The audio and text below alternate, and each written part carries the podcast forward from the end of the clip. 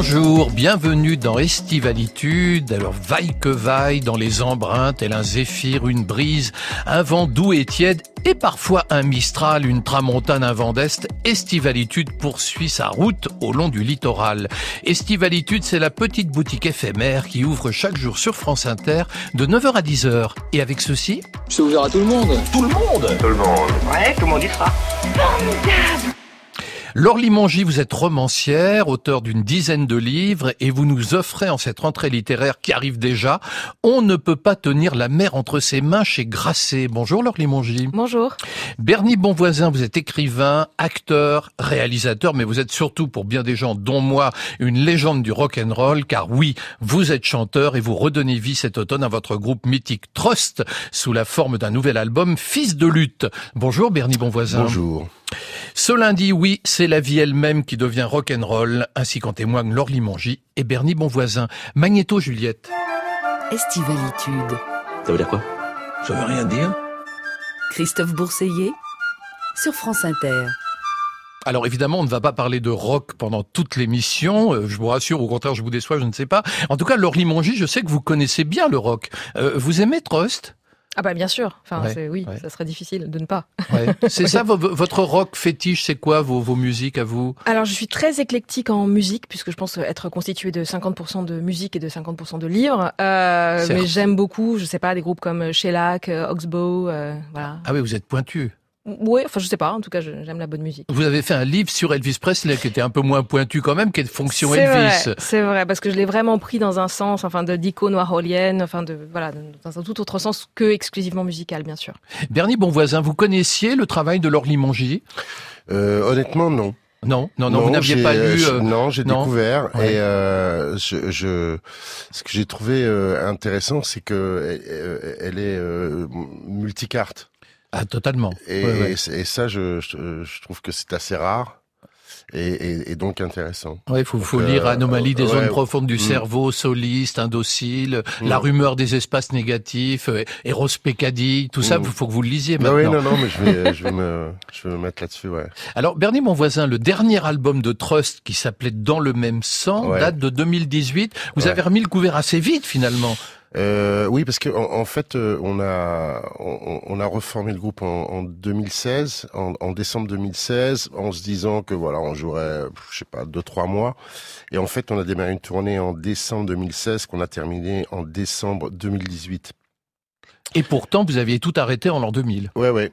Mais Ouais, on a on a un- on a un système de de se d'arrêter et de se reformer tous les dix ans. Euh, et en fait, euh, voilà quoi. Donc Bah, c'est pas mal votre euh, système. ouais, parce qu'en tout non, cas, non, vous ne bougez pas musicalement, vous êtes Ouais, non, vraiment, non, non, euh, vraiment. dans Et- une logique et, et donc absolue. on a fait, euh, on a fait 200 dates. Euh, euh, et voilà, tout se passe super bien. Ah bah, C'est- j'imagine, c'est un- bonheur. euh. C'est un très bon album. Il s'appelle Fils de lutte. Ça Ouais. vous résume, Fils de lutte? Non, bah, enfin, ça nous résume. Oui, ça, ça résume euh, quelque part. Oui, ce que sont les gens, enfin les entités du groupe, mais aussi euh, euh, tout un tout un climat qu'il y a depuis euh, le fait d'aller sur la route. On a joué vraiment dans des petites salles, dans les petites villes, hors des circuits habituels.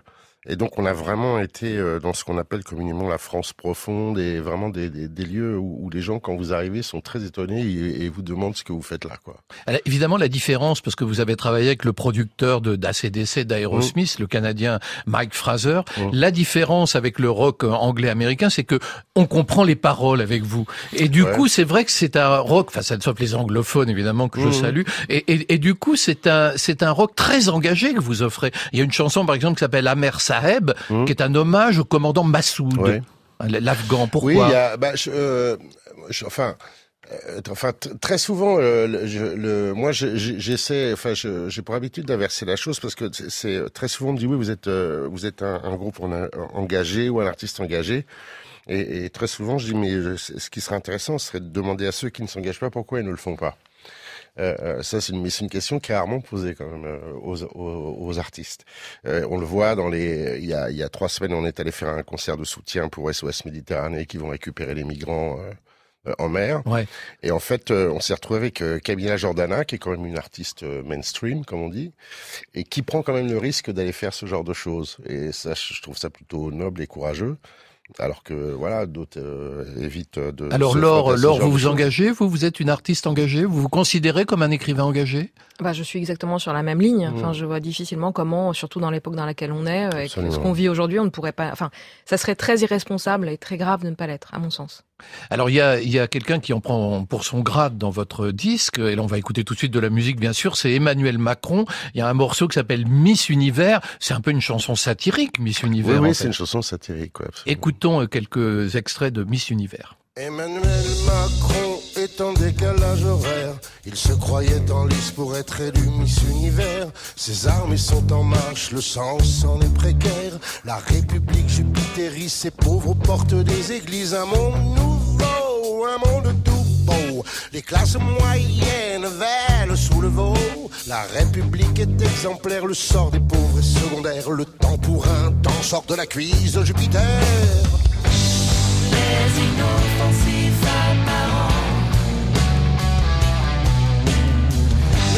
reste pas pour très longtemps. Emmanuel Macron est en décalage. Pourquoi une telle euh, charge contre Emmanuel Macron?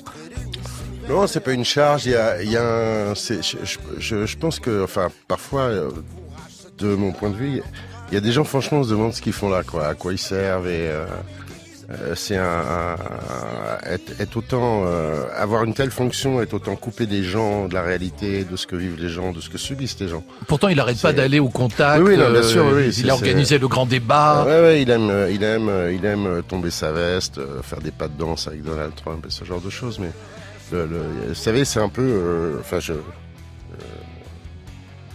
c'est important que ce soit un peu comme dans une relation amoureuse, c'est-à-dire il y a ce qu'on dit, il y a ce qu'on fait. Et, euh, On n'est pas ce que l'on dit, on est ce que l'on fait. Euh, voilà. hein, c'est un adage qui dit ça. Voilà, exactement. Donc euh, euh, c'est euh, euh, vraiment il y a une. euh, Enfin, je, je reviens sur ce que je vous disais tout à l'heure, c'est-à-dire qu'on a fait ces, ces deux ans de concert. Il y a, il y une vraie, il y a une vraie souffrance, quoi. Il y a une vraie. Vous avez dit dans Marianne, on est tombé dans la culture du néant, dans la néanticitude. Alors ça, Mm. ça m'a plu à cause d'estivalitude. dans les machines à rien. Ouais. On est dans la néanticitude, Laure Limongi Moi, je pense effectivement qu'on est dans une période de, de déliquescence et que, et que ce qu'on vit aujourd'hui est, est une sorte d'épigone de, de, de, ouais, de, de fin de système. En tout cas, c'est clairement, ça ne marche pas. Euh, Il y a cette classe dominante qui, est, qui, qui voue une espèce de mépris total euh, envers des gens effectivement qui souffrent. Euh, Et euh, oui, c'est. c'est- Donc vous êtes d'accord, hein, politiquement, je vous trouve très proches tous les deux Bah quand même. oui, hein. oui, oui, Ouais, je non, pense. c'est- Alors je dois dire que ma chanson préférée dans votre disque, on a le droit d'avoir Mm. sa chanson, Oui, ma c'est- chanson. C'est personnellement, ce n'est pas la Corée du Nord. Alors je vous expliquerai pourquoi Mm, après. Mais écoutez, écoutez ce morceau.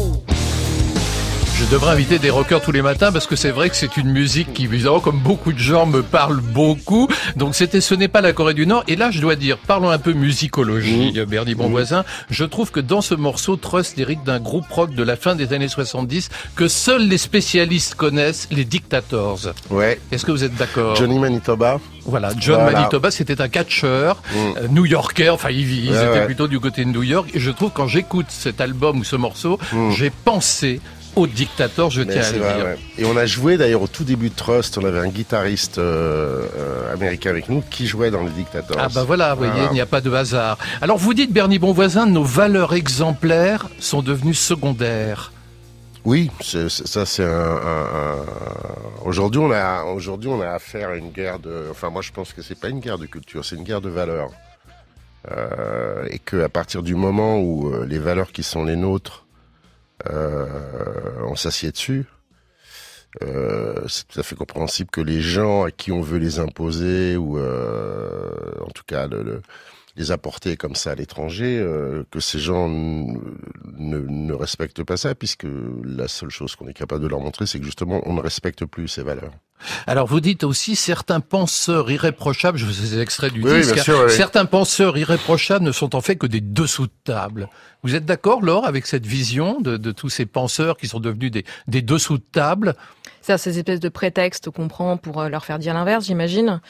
Oui, effectivement, on est dans, dans, dans je pense qu'on est surtout dans un monde effectivement qui perd l'essentiel et qui se laisse complètement happer par tout ce qui est éléments de langage, communication. Enfin, on a vraiment l'impression d'être euh, voilà une sorte de monde de marionnettes. Euh, et, je pense que ce rapport à l'essentiel, il est très important de le retrouver. On est quand même dans un moment d'urgence écologique absolue. Enfin, je ne sais pas comment on n'est pas tous en train de se préoccuper de cette question. Euh, et là, on en est encore à euh, subir des gesticulations de gens qui sont en train d'essayer juste de préserver des richesses pour eux. C'est quand même extrêmement grave. Alors voici le single extrait de votre album Fils de lutte, Bernie Bonvoisin. Ça s'appelle Les murs finiront par tomber. Tout un programme.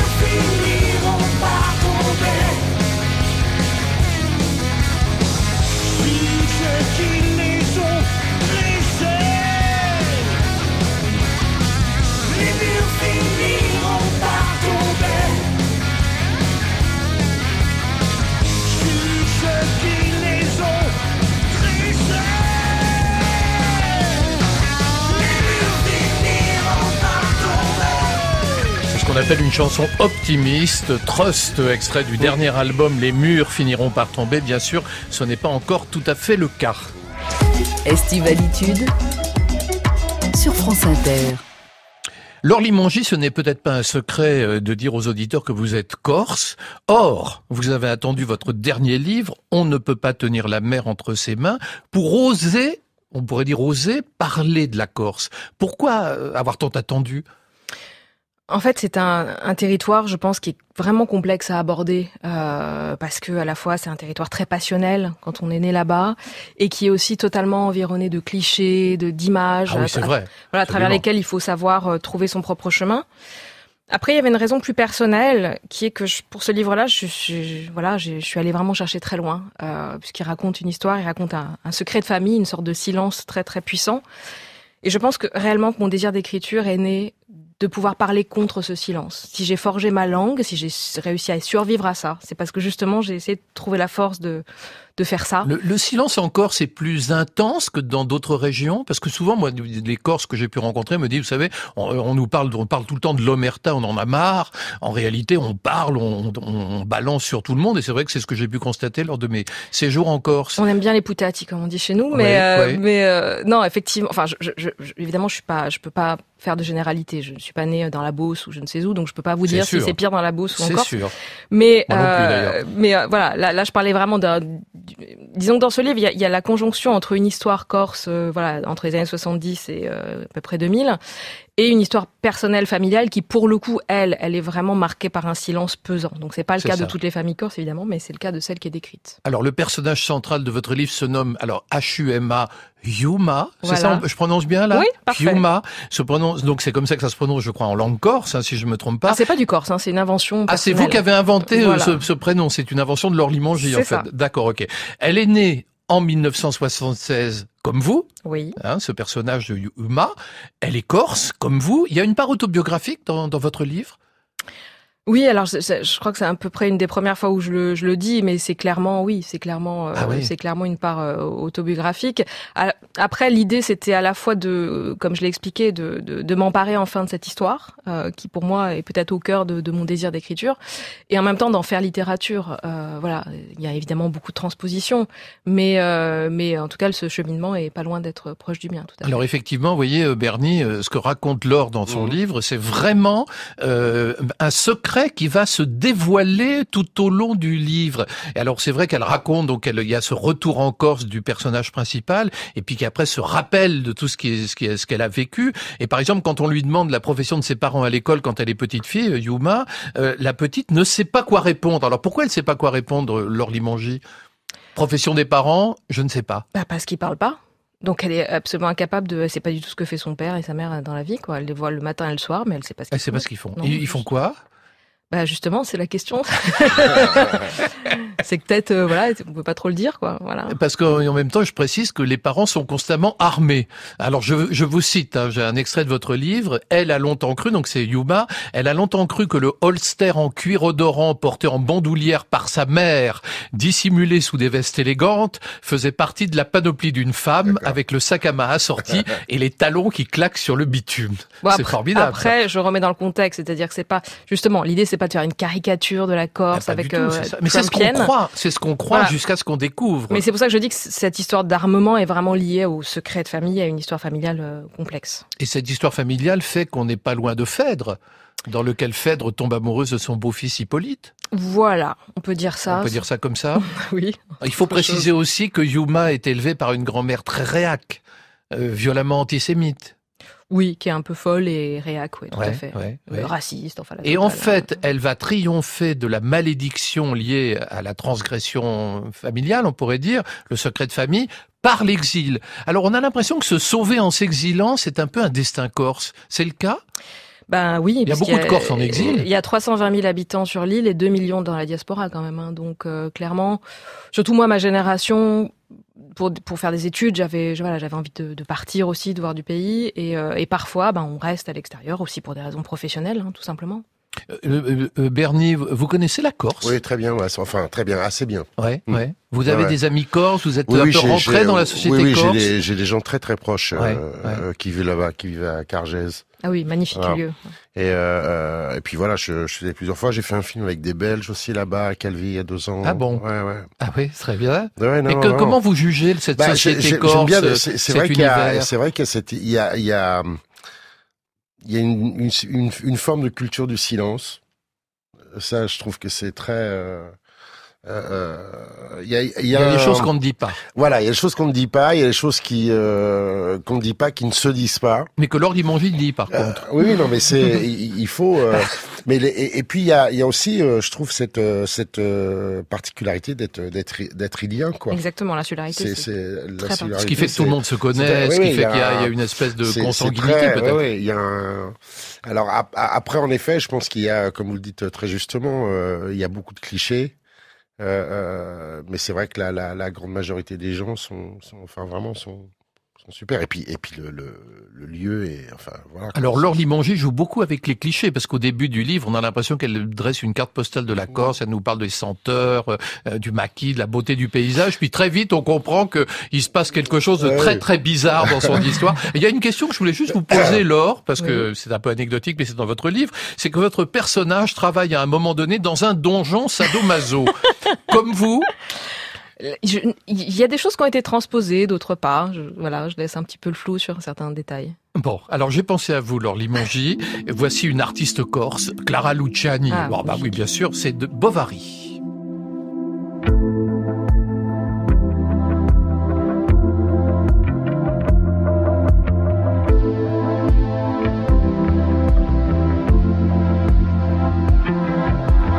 Je ne sais pas si je suis encore vivante. Sinon, quelle est cette douleur qui me hante Mon corps se balance au-dessus d'une mer immense, mais je m'accroche à vous. Il ne me reste plus que quelques souvenirs d'enfance qui déjà deviennent flous.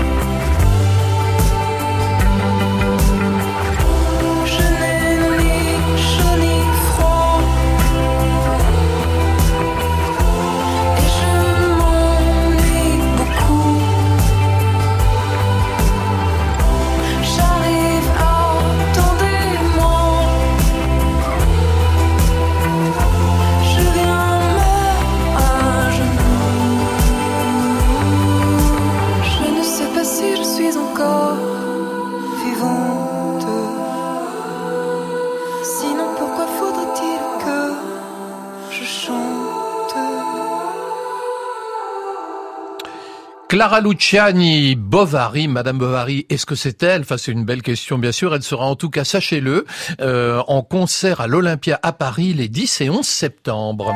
France Inter. Estivalitude. Christophe Bourseiller. Mes invités ce matin sont Laure Limongi et Bernie Bonvoisin. Alors Bernie, je vous ai demandé si vous aviez une question pour Laure Limongi. Alors avez-vous une question à poser à Laure? Oui, je, bah justement, euh, quand, euh, après avoir découvert euh, toute cette euh, euh, multiplicité euh, d'intérêts, savoir le, le- si, euh, si quand vous travaillez dans un domaine, vous appuyez sur les autres et si ça a une incidence ou pas, ou si vous avez une euh, moi ce que j'appelle une étanchéité de bouchon. Quand vous passez d'un non mais c'est une étanchéité de bouchon. ouais, Est-ce que vous l'avez d'un projet à un autre quoi.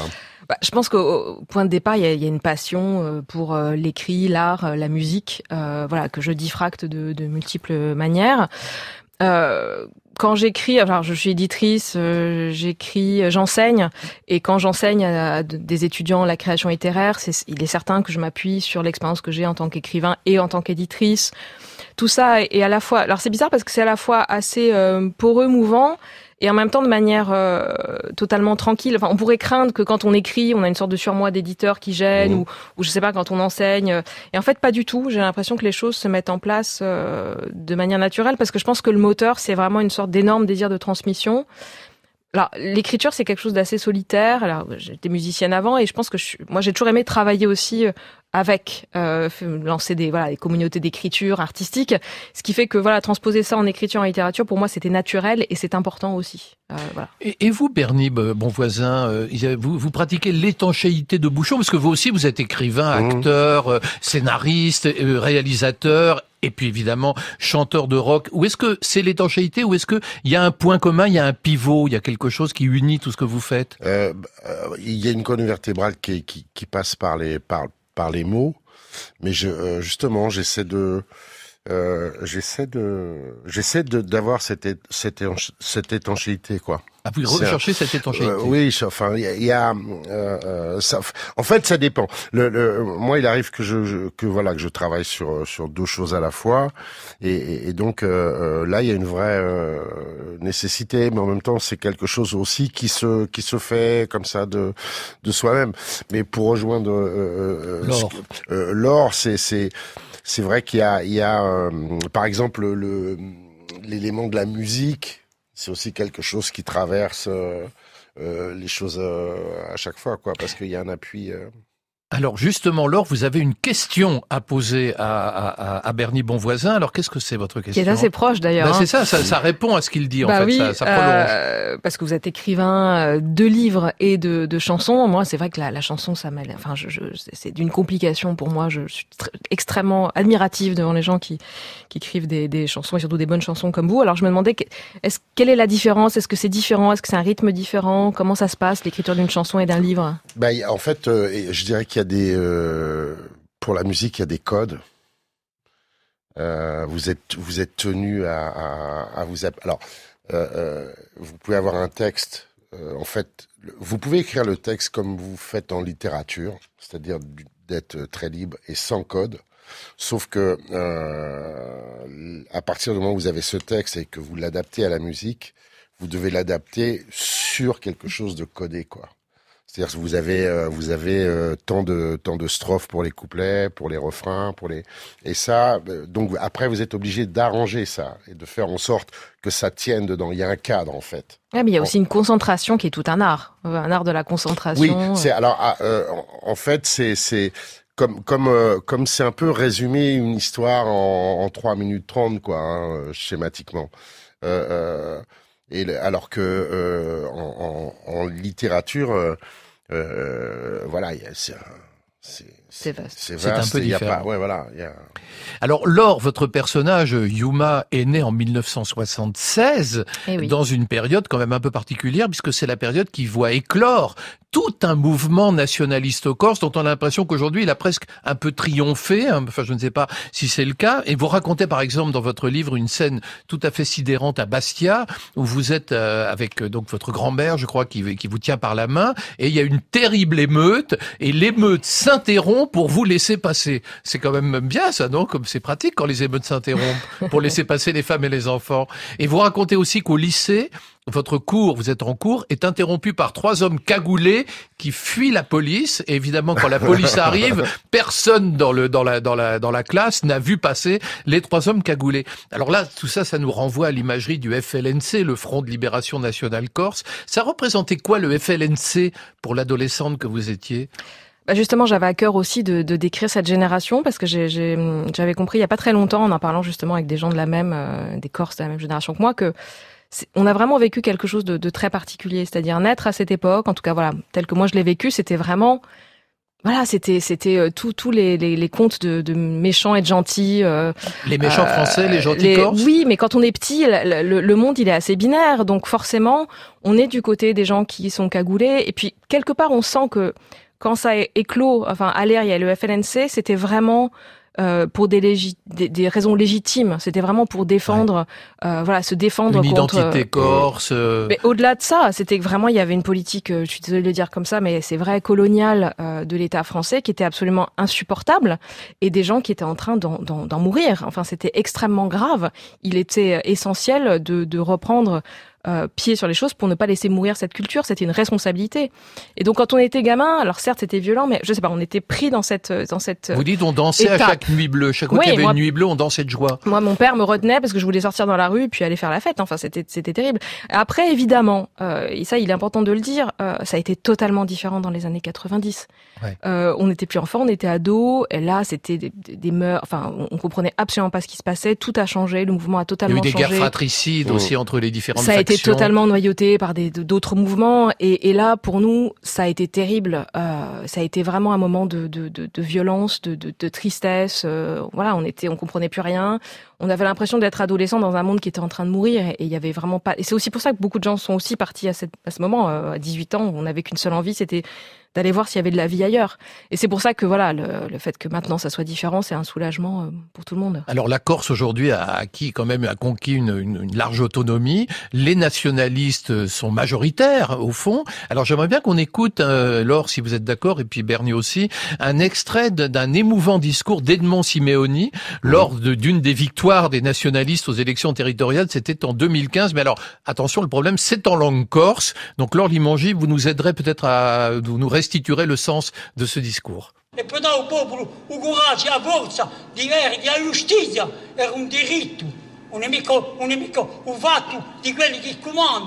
Ma quanto, quanto li hanno stradiato, quanto li hanno maltrattato, quanto li hanno trattato per l'odio. Non abbiamo mai tenuto conto di questo. Abbiamo avanzati, eravamo con gli agricoltori, eravamo con gli studianti, eravamo per la lingua corsa, eravamo per l'università. Ma la questione che pongo, è pongo mica violenza. Poi abbiamo capito. Alors qu'est-ce qu'il dit, Laure, en deux mots? Alors déjà, c'est très émouvant de l'entendre, hein, puisqu'il Ouais. est, il est disparu il y a quelques mois. Et, euh, alors c'est un, un discours très intéressant qu'il fait effectivement en 2015. Là, dans le passage, il parle de la justice qui est un droit. Et, euh, et du fait que voilà en Corse les gens étaient euh, maltraités et que eux euh, ont toujours été du côté des agriculteurs des étudiants dans le discours un peu rapidement euh, l'intégralité du discours en fait il revient sur toute la geste nationaliste ce qui est très intéressant c'est qu'il part de l'Argentelle c'est-à-dire de 1960 et du premier mouvement écologiste écologique donc vraiment il se, il se base sur ce mouvement là euh, pour tracer euh, ben, la geste en fait euh, du nationalisme qui a été euh, comme je l'ai dit euh, semé d'embûches et assez complexe et pour dire aussi que cette victoire-là, c'est un début, mais que tout est à faire, tout est à construire dans la paix, dans l'unité et dans le travail. Mais alors, il faut dire aussi que Edmond Simeoni, c'était un peu un, un, un modéré. Hein, pour, il faut expliquer aussi aux auditeurs qui ne connaissent pas, c'était pas le plus ultra. Au contraire, c'était quelqu'un qui avait plutôt une fonction de, de modérateur, quelqu'un qui calmait les ardeurs, enfin, qui était plutôt une figure de, de sage en Corse. Hein. Tout à fait. Qu'est- Qu'est-ce que vous pensez du nationalisme corse, euh, Bernie? Le FLNC, ça vous parle ou ça Oui, vous non, étranger moi je je je je comprends euh, je comprends euh, ces revendications c'est euh, c'est aussi un endroit quand vous y allez, il y a il y a plein de choses euh, que vous pouvez comprendre en effet, c'est toute cette protection du littoral. Tout ce, je veux dire, il y a il y a cette euh, ce, ce, ce refus qui est euh, cette ce qu'on ce qu'on trouve aujourd'hui beaucoup sur les sur les côtes généralement euh, proches des mers, c'est-à-dire où il y a une une, une, une surproduction d'hôtels et de, de, de lieux pour les pour, les touristes. C'est vrai que la Corse euh, euh, voilà quoi. Alors en effet, euh, il y a des gens qui bougent par rapport à ça, mais en même temps c'est compréhensible parce que c'est c'est aussi, je pense, euh, moi euh, j'y suis allé euh, euh, il y a quelques années avec euh, avec une amie qui avait beaucoup voyagé et franchement elle c'est la première fois qu'elle venait et, sa première action ça, a été de me dire mais je, ne comprends pas pourquoi les gens font 15 000 kilomètres pour aller au bout du monde dans les îles paradisiaques alors qu'à une heure de Paris il y a, il y a cet endroit quoi.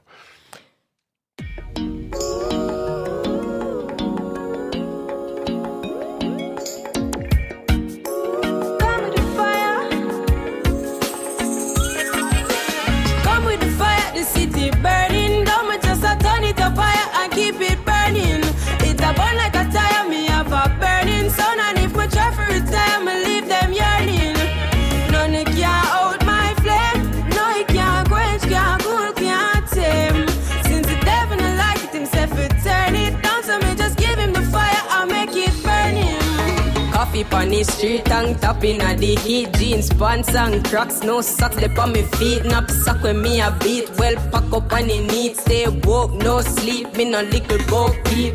Money for me mind, but me never have a kind. Now, cause me does a hustle for the pretty dollar sign. I never know fun time, life rough sometime. But me know me and me mommy happy see the sunshine. That's why me come with the fire, the city burning down. Me just a turn it up higher and keep it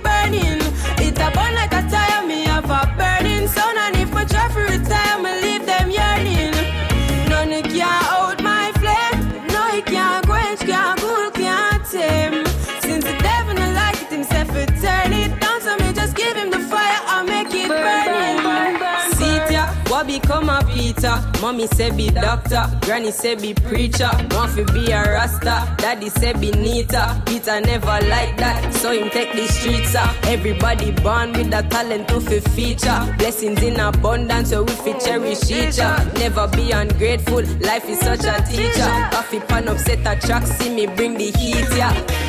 Come with the fire, the city burning down. Me just a turn it up higher and keep it burning. It a burn sun. And if we try for retire, me leave them yearning. None can out my flame. No, he can't quench, can't cool, can't tame. Since the devil don't like it himself, he turn it down. So me just give him the fire, I make it burn. Run up and down.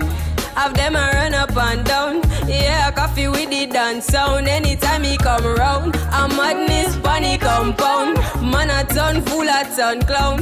But I just cover my journey, I beg you guide it. And any trouble me see, help me avoid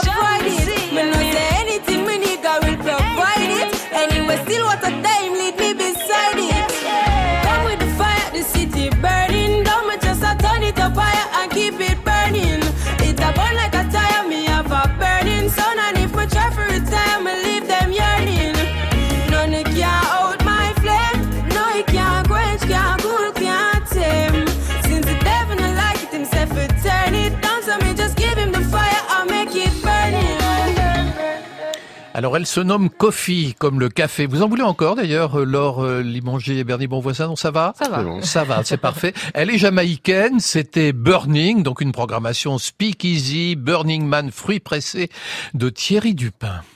Vous avez dit Vous avez dit Ah non De quoi? Qu'est-ce que vous avez dit? Pourquoi vous me l'avez pas dit plus tôt? Les choses ne sont jamais euh, manichéennes, mais enfin on s'aperçoit que voilà, il y a une partie du monde qui est là pour enfiler l'autre, quoi. La donne, elle est comme ça, quoi. Mais quand même, les choses ne sont jamais manichéennes, Bernie Bonvoisin. Non.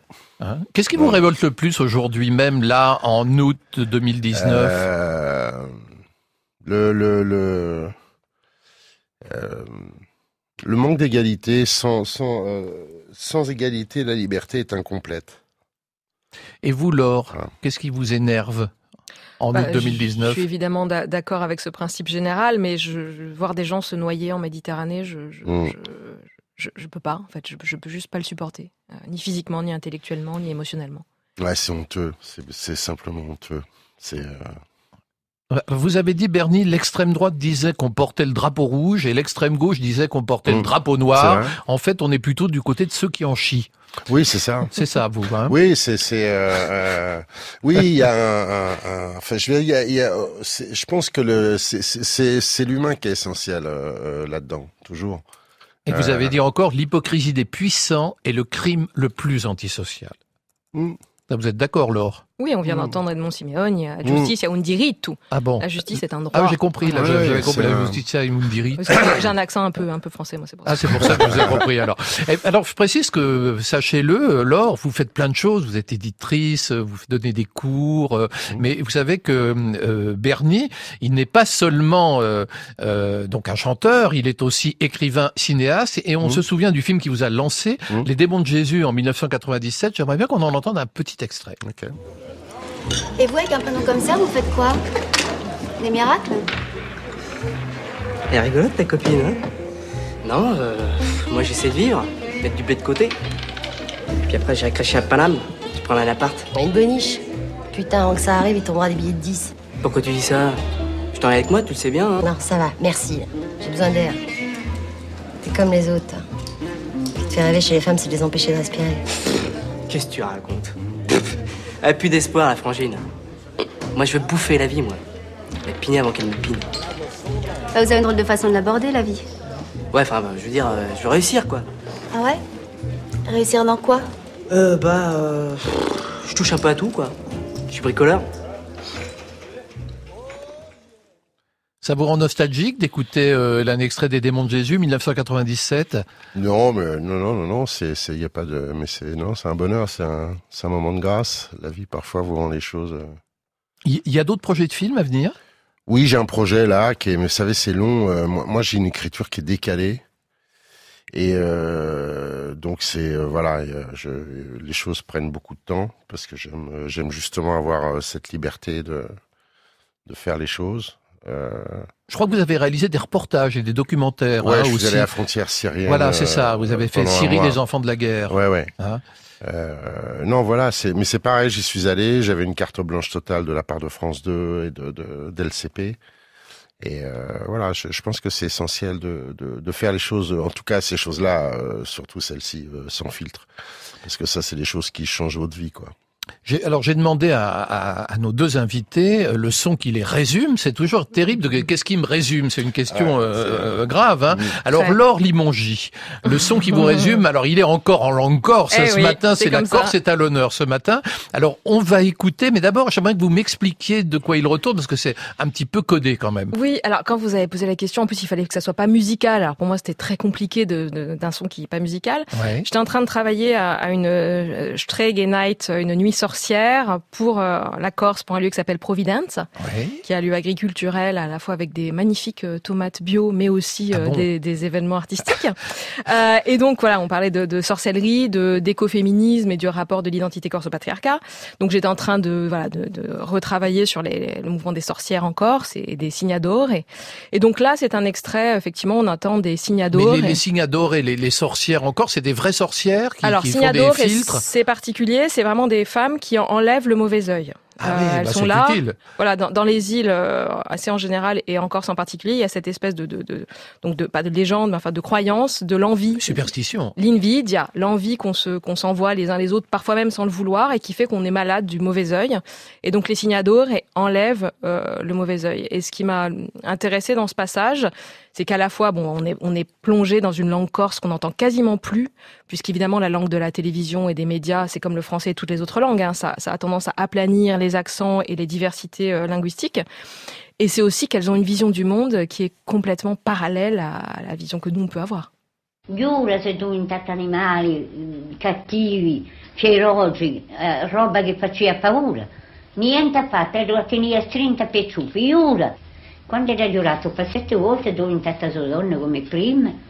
e faccio che il figliolo non più perso. On n'a pas besoin d'avoir la traduction, mais en tout cas, c'est vrai que c'est c'est assez Bah, émouvant d'entendre ces voix. C'est une scène de, de Ouais. en fait, c'est c'est une femme qui qui qui qui se fait en quelque sorte désenvoûtée par Ah oui, quelqu'un. c'est ça, ouais. Donc où il sort le démon et à la fin Bon, de, bah, de, de Merci de, l'extrait- désenvoûter Sivalitude. Et à la fin de l'extrait, en tout cas, ce qui est drôle, c'est qu'elle dit ah mais je l'ai connue. Elle était donc on en revient à la fois entre la réalité et la magie. Alors vous, Bernie Bonvoisin, le son qui vous résume, c'est là. Alors là, je dois dire rien à voir, mais c'est un son très intéressant. On peut dire ce que c'est. C'est Mmh. Dominique de Villepin à l'ONU en février 2003. Il y a une alternative à la guerre. Désarmer l'Irak par les inspections. De plus, un recours prématuré à l'option militaire serait lourd de conséquences. Et c'est un vieux pays. La France d'un vieux continent comme le mien. L'Europe, qui vous le dit aujourd'hui, qui a connu les guerres, l'occupation, la barbarie. Un pays qui n'oublie pas et qui sait tout ce qu'il doit aux combattants de la liberté venus d'Amérique et d'ailleurs. Alors là, écoutez, vous m'avez scotché, euh, Bernie moi, je- Pourquoi ce choix de Dominique de Villepin, de, venant de la part de, de, de l'ANAR que ah vous ouais, êtes non, mais je, euh, je, je- moi, je, je, je, suis assez admiratif du courage politique. Ouais. Euh, c'est une chose euh, absolument rare aujourd'hui. et je je suis pas du genre à bonder au drapeau ou ce genre de choses. Mais euh, quand je vois que mon pays euh, ne prend pas la file euh, de l'Irak avec le reste du monde et l'explique de cette manière, je, je trouve ça. Vous avez trouvé ça fort. Ah, je trouve ça bien. ouais. C'est qui le Dominique de Villepin d'aujourd'hui pour vous? Waouh. Il y a non, il y a, y a plus, il y a plus de, on a plus, il y a plus de. Il n'y a pas d'homme politique que vous admirez?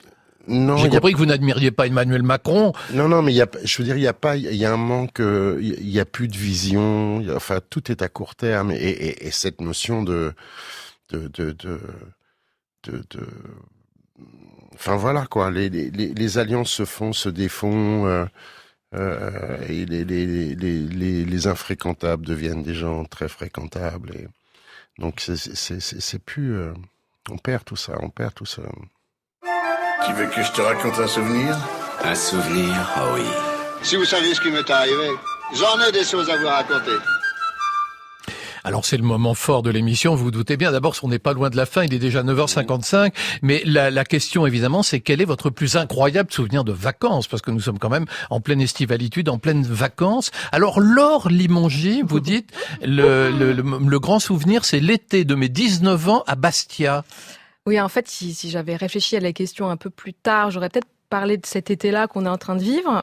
mais bon? L'été 2019, vous voulez dire? Mais Ah en bon? fait, je parlais de voilà un souvenir un peu plus ancien, mais qui est intéressant parce que euh, donc voilà, j'avais 19 ans, j'étais en Corse évidemment pour euh, passer les vacances, et j'avais décidé de lire La Recherche. Du temps de- perdu. Du temps perdu. De, Ah oui, en de- entier, quoi. C'est gros. Mais ce qui est intéressant, c'est que en fait, j'avais ma première euh, expérience de Proust avait été assez déceptive. Moi, j'étais en plein nouveau roman, expérimentation littéraire. Enfin, je trouvais ça un peu un peu vieillot et donc j'étais partie avec l'idée un peu de démonter la chose enfin de et en fait j'ai été totalement prise par par le livre et c'est une des premières expériences comment dire du fait que quand on découvre une œuvre littéraire il faut vraiment savoir se laisser emporter par, par ça, par le rythme qui est imposé par la phrase, par ce qu'a voulu créer en termes de pensée, en termes de forme l'écrivain. Et donc j'ai ce souvenir ben, d'un été assez classique qu'en Corse, euh, voilà. euh, Enfin, un fait- été fait classique, de- elle est passée à lire Proust, tout Proust. Bah, non, mais quand même, je dors pas beaucoup, donc je lisais Proust, j'allais à la plage, je sortais avec mes amis. Enfin, je veux dire, c'était quand même un été que c'est- classique. Il y a- il y a beaucoup mais, de livres à lire. La recherche du temps perdu, c'est quand même assez lourd. Hein. Mais c'est vraiment cette expérience de, de ouais, d'une sorte d'épopée intime où je suis passée d'un- d'une vision de Proust qui était très caricaturale et, et injuste à, euh, à être entrée dans un univers qui m'a beaucoup enrichi en tant que lectrice et en tant qu'être humain. Alors, Laure Limanger a lu Proust à Bastia. Et vous, Bernie Bonvoisin, vous, c'est l'été 69, c'est ça? Ouais. Qu'est-ce qui s'est passé Bah, la, pour presse, vous? la presse 68. Ah oui? Voilà, cette espèce de. Comment de- vous l'avez vécu, vous, cet été Bah, 69 moi, je, moi, j'ai, je, je, j'ai grandi en face de, de la fac de Nanterre. Euh, donc, on était vraiment euh, dans, dans les choses. Ah oui, oui, oui. Et, euh, et ce, ce, ce, cette sensation de, de tout est possible. Vous alliez à Nanterre voir les étudiants euh, Ah, mais, j'étais, j'avais, il y avait une ligne de chemin de fer entre Ouais. entre mon immeuble. Ah oui euh, Non, mais j'ai été étudiant en- à entre- Nanterre, entre vous ma savez. cité, ouais. Ah oui.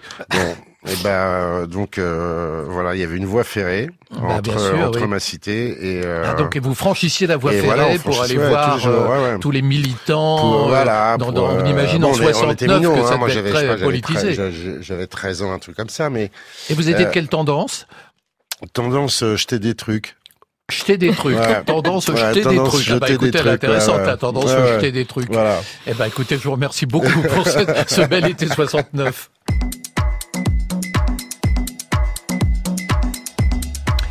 Merci beaucoup Laure Limongi et Bernie Bonvoisin. Vous avez tous deux fait preuve d'une remarquable estivalitude. Laure Limongi, votre roman On ne peut pas tenir la mer entre ses mains sortira le 28 août chez Grasset. Et Bernie Bonvoisin, le nouveau disque de Trust, Fils de lutte, il sort un peu plus tard. Il sortira le 27 septembre, le jour de mon anniversaire. C'est c'est gentil, merci. Génial, merci. Vous pouvez réécouter et podcaster cette émission sur le site de France Inter. C'est bien sûr On est sauvé. Juliette Medevielle qui réalise Estivalitude. L'émission ayant été préparée par Astrid Landon, Saad Merzac et Pierre Goulancourt, avec à la technique aujourd'hui Clément Vuillet. Notre boutique éphémère réouvre demain à 9h sur France Inter. Je recevrai le cinéaste Guillaume Niclou et le romancier Bruno de Cessol. Ah, Eh ben, je crois que Laurent Delmas a interrompu son tour de France des rêves parties interdites. Alors Laurent, pas trop étourdi Non, je vous ferai un compte rendu, mais un peu plus tard. Mais vous verrez, il y a des endroits que vous ne connaissez pas encore et qui vous surprendront. Sans, Croyez-moi. sans doute pas une Bon, seconde. pour l'instant, aujourd'hui, je reçois dans Ciné qui chante Anaïs de Goustier, la formidable actrice que vous découvrirez dans, dans un nouveau film de Nicolas Pariser Ah en octobre prochain, Alice et le maire avec Fabrice Lucchini. Pour l'heure, elle nous fera écouter Emmanuel Béard, Aznavour, Ryan Gosling, Barbara, Jeannette, Michel Blanc et Jeanne Moreau, entre autres. Oh, vous venez êtes chanter brillant. avec nous bah, Je vais venir chanter, mais vous êtes Génial. brillantissime comme d'habitude. Merci, Et les Christophe. parties vous ont pas trop fatigué. La Ah, preuve ça- que non. Ça fait plaisir.